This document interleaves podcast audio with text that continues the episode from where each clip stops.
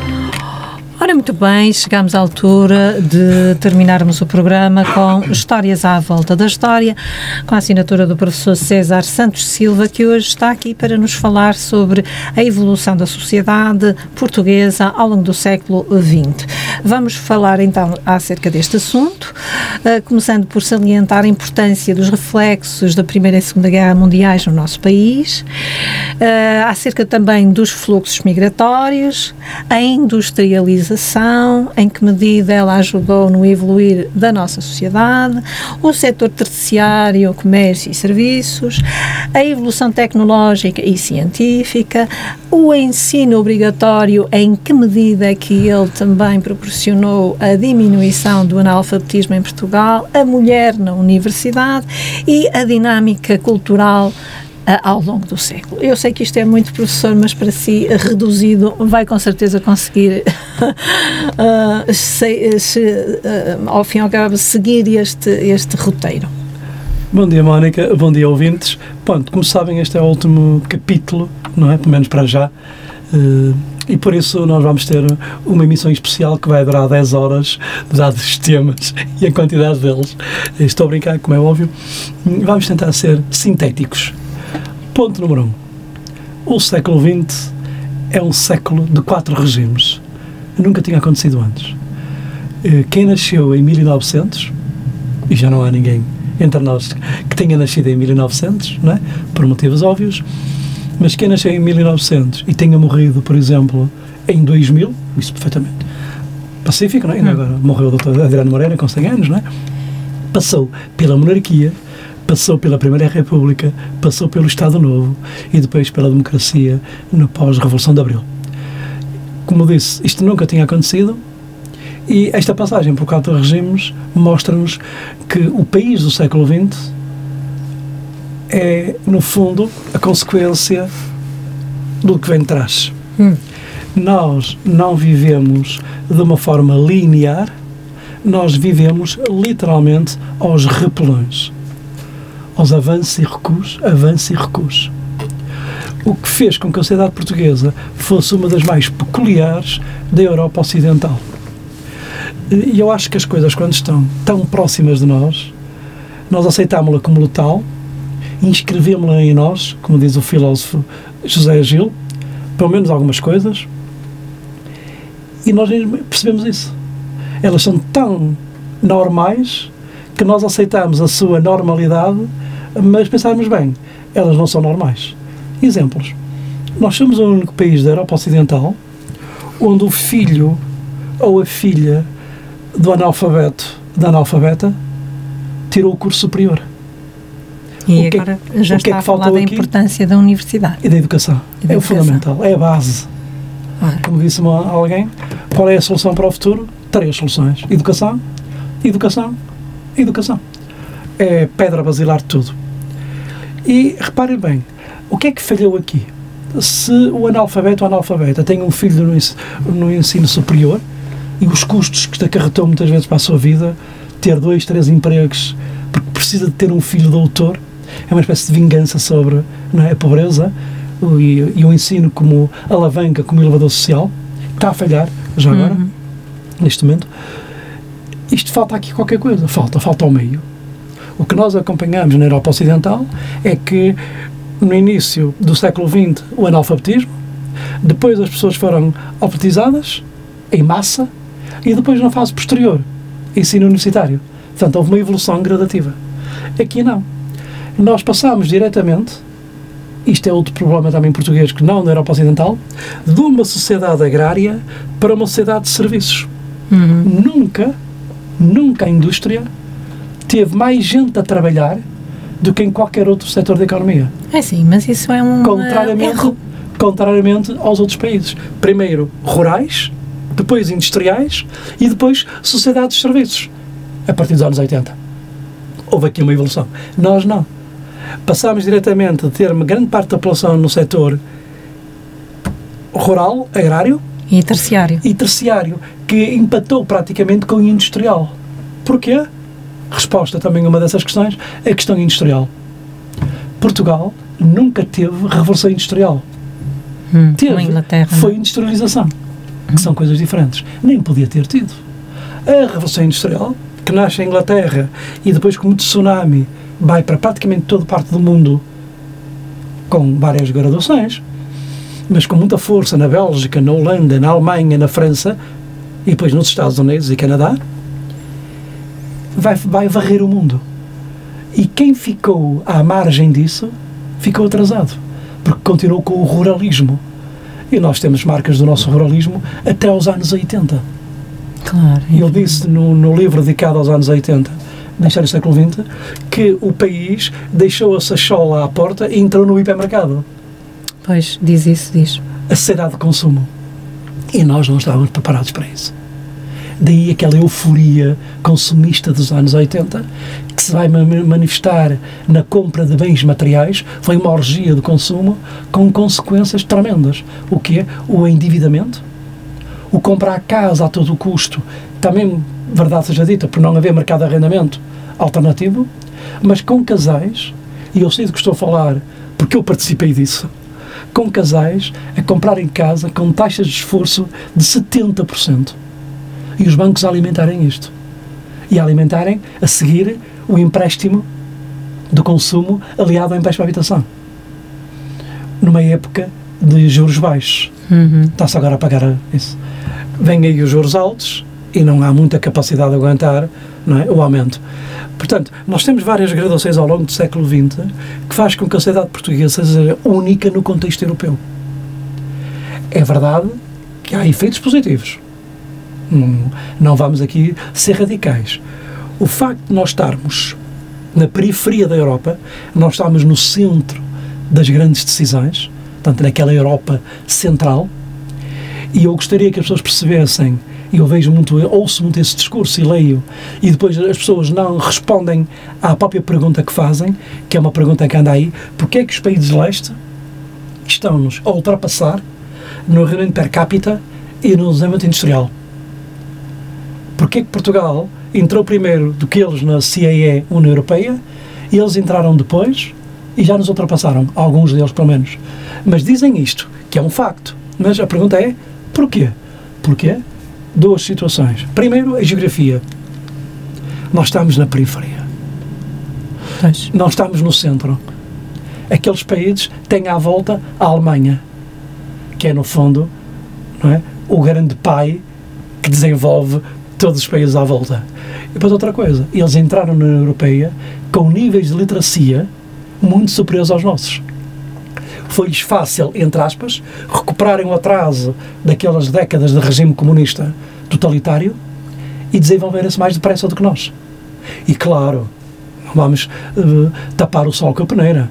Erros próprios. Uhum. Incapacidades de diversos governos em priorizar as situações. E, claro, a corrupção endémica, que também é um sinal de atraso. Portanto, como pode-se perceber, há aqui muitas variáveis é? que ajudam a perceber este. Imagina que o país é uma peça, ou é, pronto, é uma peça de mil desculpa, é um puzzle com mil peças ou cinco mil. Que as pessoas têm muita paciência para fazer puzzles de cinco mil peças. Eu conheço uma outra, eu não tenho paciência para isso. Uh, tudo que tenha mais de 50 já é muito. Não é?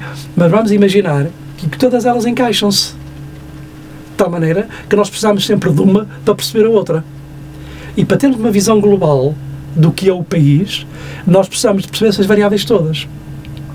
É verdade que a ida para a guerra de 1418, é uma das perguntas, foi nefasta para Portugal. A única vantagem, na ótica de quem nos governava, é mantemos as colónias. Essa era a prioridade número um. A que custo? Depois via-se. A seguir, Segunda Guerra Mundial, Portugal não entrou na guerra. Salazar, com um jogo de cintura, velha raposa que era, evitou que Portugal entrasse na guerra. Quer dizer, em rigor não foi Salazar. Foi mais uma vez a geografia. Fôssemos nós um país do centro da Europa e dificilmente escapávamos à guerra. Mas como estávamos aqui neste flanco sul, né, com a ajuda de uma diplomacia matreira como foi a de Salazar e dos seus homens, fugimos à guerra, hum. mas não fugimos às consequências. E o pós-guerra vê cair o mito do ruralismo. Aquela ideia tão sonhada de Salazar de uma sociedade rural, de uma casinha portuguesa com certeza, não é? pobre e alegrete, começou a ruir. Já antes, homens como Ezequiel de Campos e Ferreira Dias, engenheiros brilhantes, diziam: país sem indústria não é um país, é uma granja. E é a partir daqui que se dá a aceleração para a adesão até em mecanismos internacionais, como foi a EFTA, que é o início que é o início do fim da sociedade ruralista tão amada e desejada por Salazar. E depois há aqui outra coisa, é aquilo que eu chamo os avanços civilizacionais. A partir da altura em que a mulher entrou inicialmente no mercado de trabalho e numa fase posterior na vida académica, tudo mudou. Mas isso não é novo. Se formos analisar o que aconteceu nos outros países da Europa Ocidental, é precisamente a mesma coisa. Consequências logo práticas. Baixou o número de filhos por casal. Claro. Qual é o casal que tem 7 ou 8 filhos, como era a cidade sonhada nos anos 40 para trás, quando a mulher também entra no mercado de trabalho? Impossível. Não há nenhuma sociedade que tenha sido assim. E está a acontecer agora, já agora. Uhum. Na Ásia, e já se nota em alguns países da África, com a lenta, eu sei, muito lenta evolução da mulher, o número de filhos está a baixar. Na América Latina também já aconteceu o mesmo, já começam a ter taxas de fecundidade baixas, porque é uma consequência natural. E depois, a partir da altura, na fase posterior, em que a mulher entra no mundo universitário, então é quase que a machadada final naquele número de filhos por casal bárbaro como nós tínhamos. Como disse uma vez o marido de uma aluna minha, uma aluna sénior, que foi médica no Algarve, e ele já nos anos 70 dizia às senhoras, lá no Barrocal, na Serra Algarvia, não tenham tantos filhos, cuidem-se disso, façam plenamente em casa com vocês. Oh, deixe lá, senhor doutor. Deus manda muitos, mas Deus também leva muitos. É taxa de mortalidade infantil, muito elevada, levava em que 7 a 8 filhos, Deus, na ótica dela, né, levasse 3 ou 4. Também foi uma realidade. Mas a partir da altura em que a taxa de mortalidade infantil começou a descer e hoje temos números fantásticos à escala mundial. Uh, para ter uma noção, Portugal tem cerca de 4 mortes por mil habitantes na mortalidade infantil. É um dos 15 países do mundo com menos mortes. Isto quer dizer que só aqueles que a mãe natureza quer levar é que vão, porque os cuidados é, eh, pré-natais são muito bons, graças ao, ao, fantástico Serviço Nacional de Saúde, que a pessoa não tem a noção dos outros e por isso é que dizem está mal vê-lo.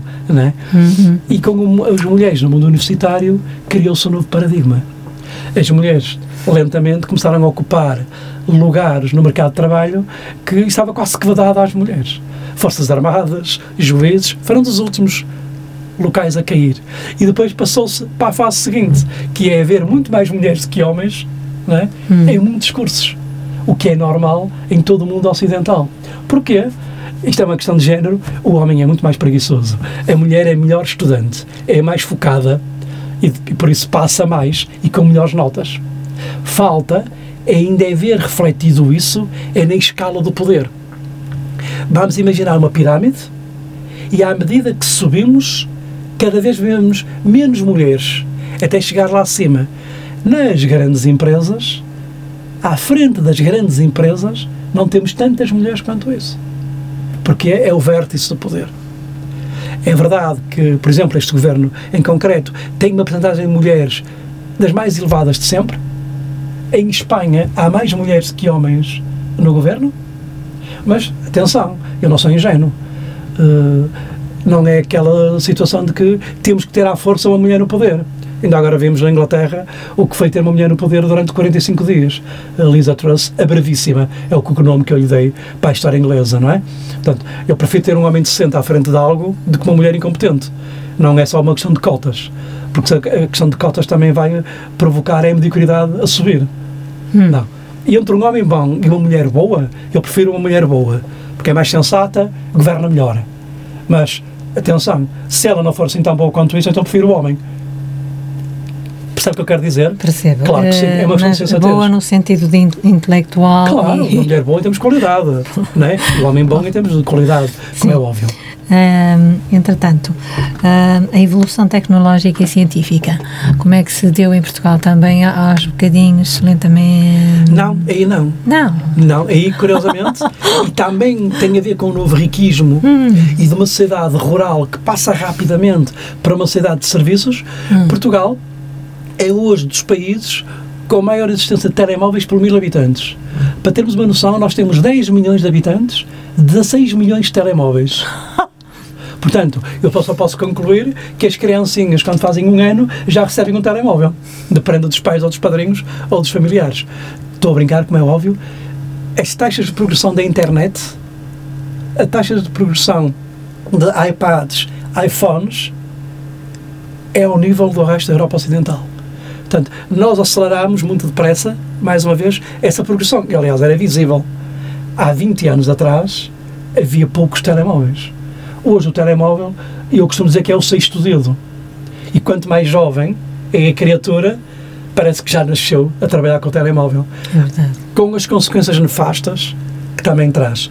Porque atrás da evolução tecnológica, que foi fantástica, que às vezes nem temos capacidade mental de acompanhar o ritmo que ela se desenvolveu, uhum. né? isso é muito notório, né? e com as, as, questões de informática, mas isso trouxe, acarretou consequências nefastas. O que é a emergência das redes sociais como novo fator de educação das crianças. E não só. Aliado à escola, à família, agora temos as redes sociais a educar. Quer dizer, educar entre aspas porque as redes sociais, se me permite a expressão, e ela não é bonita, muitas vezes não passam de um esgoto a céu aberto. Antigamente, nós recordámos disso, as pessoas deixavam as frases mais brejeiras e mais ordinárias nas casas de banho públicas. Lembra-se disso? Lembro. Hoje são as redes sociais que, coberto do anonimato, cobarde, ainda por cima, dizem as coisas mais viscerais sem consequências, porque não há ninguém a imputar-lhes a culpa das barbaridades que dizem. E essa é uma consequência da evolução tecnológica, que foi fantástica, claro que sim, não vamos aqui também uhum. criar uh, demónios, mas repare, a evolução tecnológica devorou os seus filhos. Já reparou que um gigante como a Blockbuster foi devorada pela vertigem tecnológica? Gigantes como a Nokia ou a Motorola há 20 e tal anos atrás, foram devorados pela capacidade das outras empresas se adaptarem e modernizarem a toda a hora. Hum. Portanto, é uma espécie de autodevoração da própria, do próprio mundo informático e tecnológico. Entretanto, em, em, termos científicos, o que é que se registrou em Portugal ao longo do século XX e mesmo em termos eh, do que eu dizia há pouco e muito bem, de saúde? Ponto número um. Quando falamos das grandes invenções, falamos sempre da técnica, da ciência, que mudou o mundo. É verdade. Esquecemos de uma que foi fundamental e a mais importante: a medicina. Pois. Foi a medicina que permitiu que hoje a esperança de vida seja de 85 anos para as mulheres e 81 para os homens. Eu sei, é injusto. Eu nunca me vou conformar com isso, o facto de, de em média, as mulheres durarem mais do que eu. Não é? Eu precisava durar até aos 100 anos para escrever tudo o que quero. Mas, agora, brincadeira à parte, de facto, a medicina foi fabulosa. A evolução que a medicina ganhou na última centúria é inimaginável para os nossos bisavós. Repare bem, há 100 anos atrás, e não vamos recuar, há 100 anos atrás, em 1922, uma mulher de 50 anos era uma senhora quase idosa. Hoje, uma mulher de 50 anos faz a meia maratona, faz os caminhos de Santiago, vai às aulas de zumba, de aeróbica, de piscina, jovial e fresca. É graças a quê? Aos cuidados de saúde. É aos cuidados de saúde. E claro, é a evolução tecnológica associada à saúde. É? Hum. Melhor maquinaria, melhor investigação, melhor uh, diagnóstico. Né? Associado. Repara que isto é tudo as peças do puzzle. Não é? A saúde em nós criou uma coisa fantástica, uma lei de 1985 que foi o Serviço Nacional de Saúde. Há um antes e um depois. Graças à lei Arnaud, do, do fantástico António Arnaud, recorda-se dele, um homem de Coimbra, né? e depois, numa fase posterior e no ciclo posterior, ela foi renovada com a lei Arnaud e também com a ajuda do daquele médico que, que, estava ligado ao Bloco de Esquerda, o João Semedo, hum. que reformaram o serviço de saúde, que o transformaram num dos 10 melhores do mundo. Eu sei que muitos portugueses têm dificuldade em perceber isso, e sabe porquê? Porque não conhecem outro. O nosso serviço de saúde é melhor que o britânico. E isso eu tenho a experiência pessoal, familiar, neste caso. É melhor que o britânico. É mais competente. Aliás, é tão competente, tão competente, que tem 12 mil médicos e enfermeiros a trabalhar lá, portugueses. Não é por acaso. De facto, o nosso Serviço Nacional de Saúde, que tem carências, que tem limitações, que tem, como é óbvio, perversões, inclusive, mas comparado com, permitiu que a esperança de vida tenha subido em flecha, hum. permitiu aquilo que eu falei há bocado, a mortalidade infantil tenha descido em flecha e hoje, e isso é fabuloso, hoje, um pobre muito pobre, indigente, ou um rico, chega às urgências de um hospital e ninguém lhe pede nada, a não ser o cartão. Ninguém lhe pede um seguro de saúde, como em muitos países anglo-saxónicos. É verdade. Poderá demorar 10 horas a ser atendido? É verdade, muitas vezes. Não vamos também né? Uh, tapar só com a peneira mais uma vez. Mas é uma das grandes criações do Portugal Democrático foi o Serviço Nacional de Saúde. E, como vocês já sabem, eu em História sou muito rigoroso, né? não tenho, uh, não tenho paixões, só tenho razões. Não nos podemos esquecer que o Serviço Nacional de Saúde foi votado contra pelo CDS com a abstenção do PSD. Isto é sintomático. Sabem porquê? É a questão da saúde privada saúde é o único sítio onde uma pessoa entra num hospital e pergunta: está tudo a correr bem? Mas quando entra num hospital privado, pode perguntar: como é que está o negócio? Está a correr bem? Pois. Porque a saúde privada é um gigantesco negócio. Já agora gera cerca de um bilhão de euros por ano em Portugal. E com vontade de abocanhar mais setores. Aliás, eu tenho a firme convicção que o sonho de muita gente é ter um Serviço Nacional de Saúde para os pobrezinhos, para as pessoas que não têm capacidade económica pagar mais nada, e o resto entrega aos privados, porque é a parte que dá lucro. A classe média e a classe média alta. E isto é perigoso, é perverso, porque é uma riqueza que a, que a sociedade do pós-25 de Abril criou, e é um dos grandes méritos. Muito bem. Depois de, da, da parte científica, já falamos também do ensino obrigatório, uh, da mulher uh, na universidade e gostava também que, que nos falasse sobre a dinâmica cultural uh, ao longo desse desse século XX. Ui, é Passamos do espartilhamento, mas pouco ou nada se tem feito, ou muito pouco se tem feito pela cultura. Estarei errada? Em parte é razão. E basta um número. Ainda não se conseguiu 1% do orçamento para a cultura. 1%. E a pergunta que as pessoas fazem é: e nos outros países? Hum. A média da União Europeia é 2%.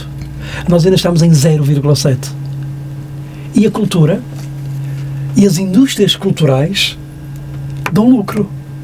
Não é só a questão da identidade de um país, que cria a identidade de um país não é só uma questão civilizacional, é que também dá lucro. Só que a ótica com que se olha para a cultura é como que o parente pobre. Churchill, vou sempre ao, ao velho Churchill. Na Segunda Guerra Mundial, no auge da Segunda Guerra, não permitiu que o orçamento da educação baixasse. Manteve sempre o mesmo tipo de orçamento e subiu até um pouco. Isto é visão. Uhum. Mais importante não é neste momento, é o futuro. E, e, essa é uma das nossas peixes. Se é verdade que há um antes e um depois com a Revolução de Abril, acabou-se a ditadura, acabou a censura, os nossos intelectuais puderam criar sem constrangimentos, uhum. não é menos. E também criou-se um mercado, o mercado da arte, só nós a partir da década de 70. Antes não havia mercado. Quem é que comprava a arte? O Estado e meia dúzia de ricos que gostavam de ter quadros famosos, mesmo não, não percebendo, nem gostando de arte, mas era chique ter em casa quadros né, de, dos nossos grandes uh, autores e grandes criadores. No pós-abril, a cultura diversificou-se, nem se pode comparar, basta um número, eu sei, às vezes os números são aborrecidos, mas ajuda a perceber. Antes da Revolução de Abril, havia por todo o país, inclusive escolas, cerca de 200 bibliotecas. Hoje há quase 4 mil. Portanto, não se pode comparar. Há um uhum. antes e um depois. Claro que eu sei que os acessos às bibliotecas estão a baixar. Com este imperativo da imagem a sobrepor-se à palavra, de caminho, somos poucos os que lemos. Não é? Faz-me lembrar aquele famoso livro não é? em que a caça ao livro é uma constante perante de um Estado totalitário e então cada uma das pessoas tem a obrigação moral de decorar um clássico, que é para ele não ser esquecido. Isto é horrível, não é? é no filme do Truffaut, o Fahrenheit 451. É, já agora é a temperatura aqui ardo o livro. Uhum. 451 graus. Isto é tétrico, é uma cidade distópica. É? Mas uh, isto para dizer o quê? Que o livro é fundamental. A palavra é fundamental e também a nível científico. Há um antes e um depois. Nós temos mulheres e homens, mais uma vez, mais mulheres, a dar cartas em áreas científicas em todo o lado. Eu tenho a certeza que algumas dessas mulheres, e um ou outro homem, o professor Sobrinho Simões, uhum. o professor Quintanilha, antes de se dedicar à política, que agora está mais dedicado à política, noutros países do mundo ocidental já teriam sido prémio Nobel. Ou, como eu costumo dizer, iam de Rolls Royce para o trabalho porque eram consagrados, eram famosos e pagos em função disso. Como nós vivemos na periferia, estamos longe do centro, temos algumas dificuldades em afirmarmos, mas nós temos investigadoras e investigadoras, e nota-se, os prémios anuais, as bolsas dadas pela União Europeia, cerca de um milhão de dólares, de euros, perdão, quase sempre, que mostram a excelência daquilo que se está a fazer no mundo universitário, que é outra questão fundamental. Nunca as universidades como hoje serviram para alavancar o desenvolvimento Basta ver o que foi o nosso interior. A Universidade de Trás-os-Montes, a UTAD, a Domingo, Braga, a da Beira Interior, a Débora, os Politécnicos de Norte a Sul, ajudaram a mudar o país. Não é para melhor, é para muito melhor. Há um antes e um depois. Aliás, ver o mundo do interior há 50 anos atrás e vê-lo hoje, não há comparação. Temos é um problema, que foi o despovoamento. E esse foi o grande erro a partir da década de 50, a fuga para a Europa Ocidental e para o litoral. De resto, o país de norte a sul, do interior, está completamente transfigurado, para muito melhor. Portanto, não vamos só com discursos pessimistas, porque há aqui muitas nuances positivas. Professor, em relação ao século XX, uh, pensa ter dito tudo ou uh, quer acrescentar mais Nunca alguma? Diz tudo, não é? Como é óbvio, porque assim. é, é, complexo, é contraditório, há sinais de todos os lados, mas penso mas que no essencial, no essencial, acho que disse Penso tudo. que conseguimos uma síntese, não é? De algo que não é fácil. Entretanto, quero agradecer-lhe a sua participação e colaboração com o Porto Encontro ao longo destes três anos, desde não, 2000. Ao contrário eu é que quero agradecer a possibilidade de ter vindo aqui desta forma contínua, né, falar daquilo que sei, que é a história, e foi a Mónica que me permitiu isso, não é? De qualquer forma, podia ter, podia ter recusado, mas não recusou, e uh, dessa forma enriqueceu em muito o Porto Encontro, que teve sempre como objetivo principal uh, dar lugar à cultura e à palavra e à diversidade. E por isso estamos agradecidos à Mónica essa possibilidade que deu muita gente vir cá. Daqui, não sei o que é que vai, o que é que o, o futuro me reserva, ninguém sabe, mas o meu muito uh, obrigado por tudo, obrigada por tudo o que fez pelo programa, está bem? É muito. Até à próxima.